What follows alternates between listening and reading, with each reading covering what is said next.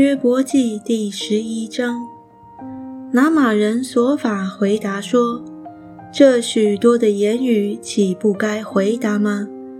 多嘴多舌的人，岂可称为义吗？你夸大的话，岂能使人不作声吗？你戏笑的时候，岂没有人叫你害羞吗？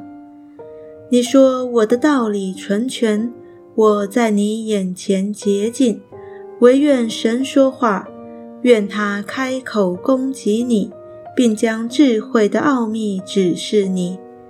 他有诸般的智识，所以当知道神追讨你，比你罪孽该得的还少。你考察就能测透神吗？你岂能尽情测透全能者吗？他的智慧高于天，你还能做什么？生于阴间，你还能知道什么？其量比地长，比海宽。他若经过，将人拘禁，招人受审，谁能阻挡他呢？他本知道虚妄的人，人的罪孽，他虽不留意，还是无所不见。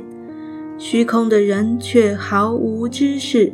人生在世，好像野驴的驹子。你若将心安正，又向主举手，你手里若有罪孽，就当远远的除掉，也不容非议住在你帐篷之中。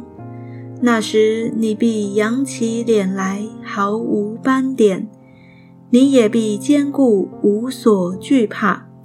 你必忘记你的苦楚，就是想起也如流过去的水一样。你在世的日子要比正午更明，虽有黑暗，仍像早晨。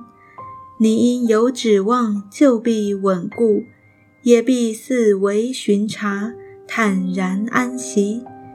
你躺卧无人惊吓，且有许多人向你求恩。